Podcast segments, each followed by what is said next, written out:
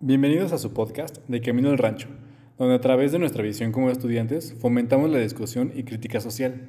Compartiendo nuestras vivencias como individuos del tejido social roto en el que nos encontramos, buscando transmitir motivación y difundir conocimientos para educarnos política y culturalmente. Capítulo 1. Privilegios. Queremos comenzar haciéndoles saber algunas estadísticas que encontramos. Eh, cabe resaltar que esas estadísticas son de INEGI y uno de los principales datos que encontramos fue que somos un poco más de 120 millones de mexicanos en total y menos del 2% de la población pertenece a la clase alta, mientras que el 98% se encuentran en las clases media y la clase baja. Esto es importante saberlo debido a que nos encontramos en la clase media y también porque es importante destacar el, el país en el que vivimos y saberlo en cifras y también saber que más de la mitad de la población en México percibe solamente un salario mínimo, siendo la gente obrera, artesanos y comerciantes informales. También es importante mencionar todos esos privilegios y esas estadísticas, puesto que los privilegios con los que gozamos normalmente se gozan en las clases media y la clase alta. Y la clase baja es la que termina siendo pues la más rezagada. Sí, que normalmente es la que termina en las sierras y que termina siendo las personas marginadas. Y bueno, uno de los principales privilegios que podemos gozar son los estudios, que en México solamente 17 de cada 100 personas logra cursar estudios de nivel superior. Y a nivel nacional encontramos que 6 de cada 100 habitantes no saben leer ni escribir, lo cual serían analfabetas.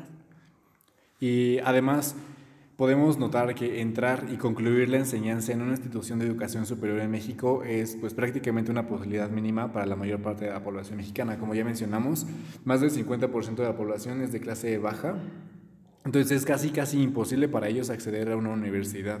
Además de que cuando vas a encontrar trabajo o cuando estás en una entrevista de trabajo, los que contratan o los jefes se fijan mucho en la escuela donde vienes, ¿no? No es lo mismo venir de la UNAM, del Poli, a venir del TEC de Monterrey, a venir del ITAM o incluso a venir del, del CONALEP, ¿no? Sí, claro, esto no aplica en, la mayor, en todos los casos, pero sí en la mayoría de, de los mismos, que al contratar recién egresados, pues es, es, crucial el diploma, ¿no? Porque para las empresas acredita que esta universidad tiene tal prestigio y entonces pues va a mejorar la empresa. Y esto se podría traducir o podríamos concluir con que la calidad educativa y el renombre de la institución no son directamente proporcionales. Y esto también va relacionado a tener carro, puesto que el, el, hecho de tener carro nos abre la posibilidad de poder escoger una, una, universidad o incluso tener las opciones, ¿no? Para poder nosotros saber, no sé, o sabes que quiero ir, no sé, a una universidad que me queda como a dos horas de distancia, pero tengo carro, entonces me da la posibilidad y me abre las puertas para poder estudiar en la universidad que quiero. En cambio, las personas que no tienen acceso a un carro, pues simplemente no, no pueden acceder a esa universidad. Sí, que se limitan simplemente a las opciones que tienen cerca y pues no siempre son las mejores. En cambio nosotros pues tenemos la posibilidad de, de con el simple hecho de tener un coche, pues decidir que eh, vamos a estudiar más lejos, ¿no? De lo que podíamos mm, pues limitarnos a cualquiera de las opciones que teníamos cerca. No, y además el hecho de tener un carro es pues un privilegio enorme, aparte de que no, o sea, cabe mencionar que no cualquiera puede tener acceso a un carro y un carro individual para poder ir a la universidad, puesto que, por ejemplo, eh, un tanque de 50 litros los llenas con mil pesos aproximadamente. Y con, bueno, eso considerando que el litro de la gasolina está en 20 pesos. Y eso es solo uno de los factores, ¿no? Sí, claro, porque también está como el alta de las placas, la verificación, la tenencia, la licencia de conducir, el seguro del auto que ronda aproximadamente como unos 3 mil pesos y es uno básico. Y todavía, no sé, aproximadamente un carro sin usado, ¿qué te gusta? Ronda entre unos 80 y unos 100 mil pesos. No, y además, eh, pues concluyendo como esto, también podemos decir que pues prácticamente estamos condenados desde que nacemos, simplemente por el hecho de nacer en una familia pobre, a tener que transitar todos los días en transporte público. Y pues esto estamos expuestos a la inseguridad como asaltos, robos, secuestros, accidentes, entre otras cosas. Sí, y que incluso el hecho de tener coche no te exenta, ¿no? De, de no estar expuesto a esta inseguridad que mencionas. Sí, no, y aparte, como, o sea, como te decía, yo creo que justamente como este, esta época se ha venido como una ola de información acerca de los secuestros, sobre acosos en el transporte público y el hecho de tener carro, pues por una parte te cubre, ¿no? De, de todas estas inseguridades. Sí, y que también, o sea, el otro día igual platicamos de tener seguro en el coche, ¿no? De seguro vehicular. Sí, que también, o sea, te... Es otro privilegio que no todos tienen derecho, ¿no? Sí. Y pues yo creo que esto también va mucho de la mano junto con el, lugar, el lugar en donde vivimos. Sí. Que nosotros estamos ubicados cerca de la zona metropolitana, ¿no? Que no es lo mismo vivir en la ciudad o vivir en, en el sur o vivir en el norte o vivir, eh, no sé, en alguna... En alguna zona rural, ¿no? Como en alguna sierra, en la sierra de Oaxaca, en la sierra de Guerrero. O sea que les imposibilita muchísimo el acceso a servicios públicos, incluso como el hecho de tener agua, agua pura o como tú lo mencionabas, ¿no? El, drenaje. Y también trasladarse, ¿no crees?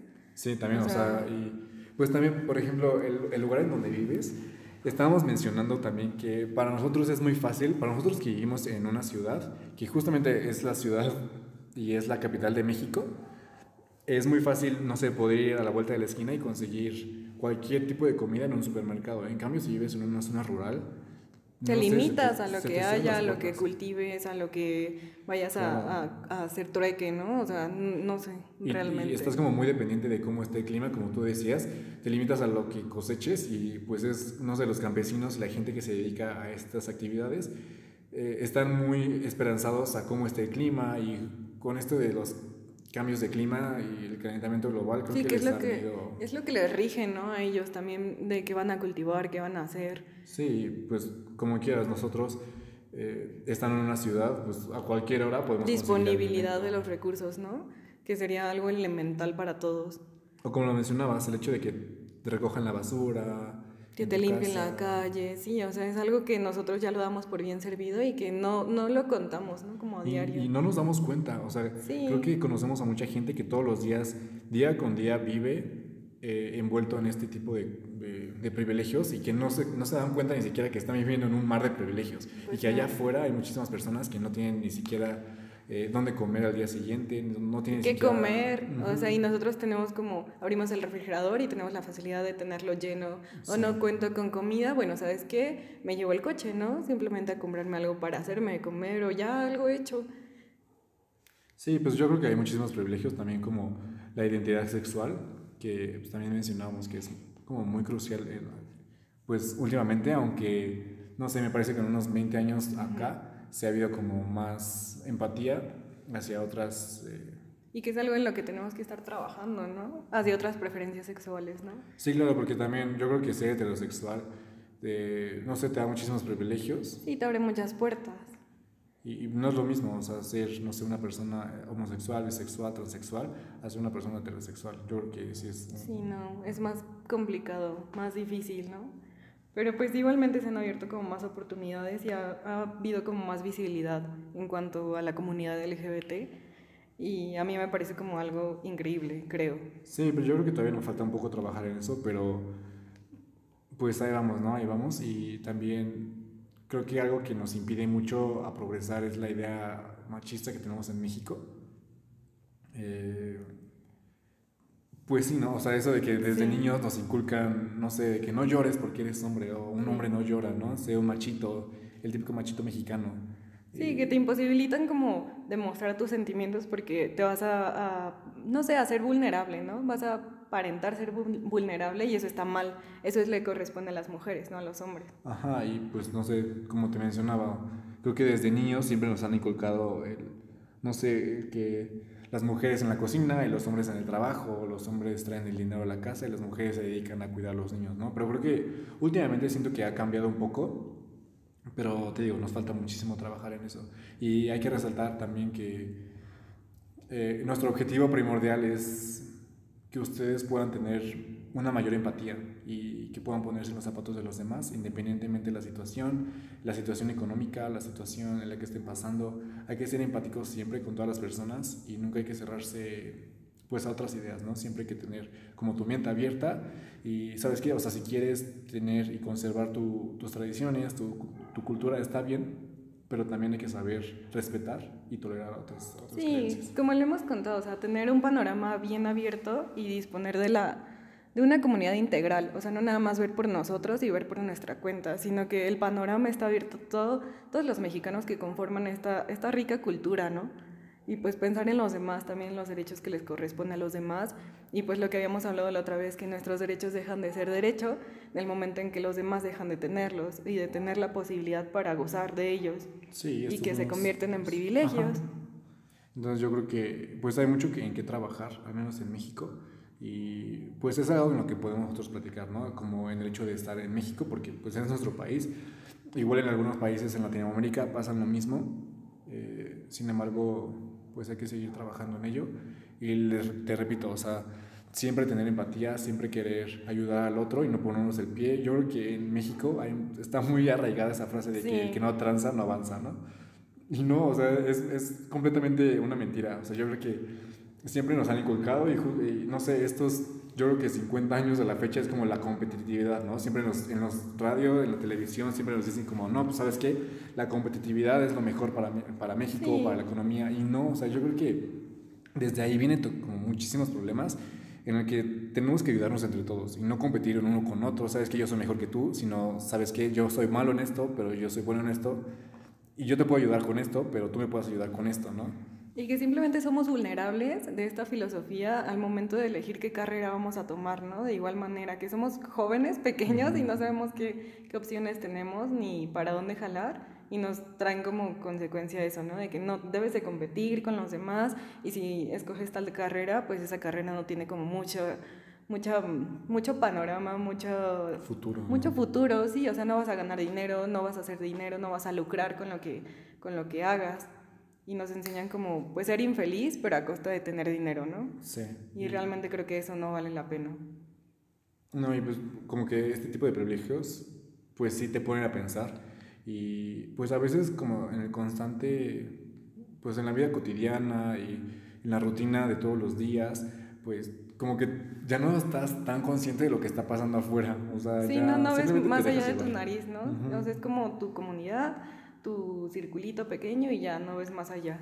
Y a veces yo creo que, con estas cifras o con estos datos puedes decir como, no, pues sabes que es mentira, pero pues ah, igual y piensas así porque estás teo, constantemente viviendo en tu círculo social, en tu estatus, en el que, no sé, clase media o incluso clase alta, en la que puedes decir, no, sabes que no está pasando. O sea, y como tú me mencionabas en alguna ocasión, eh, no porque no lo veas significa que no esté pasando. Pues no.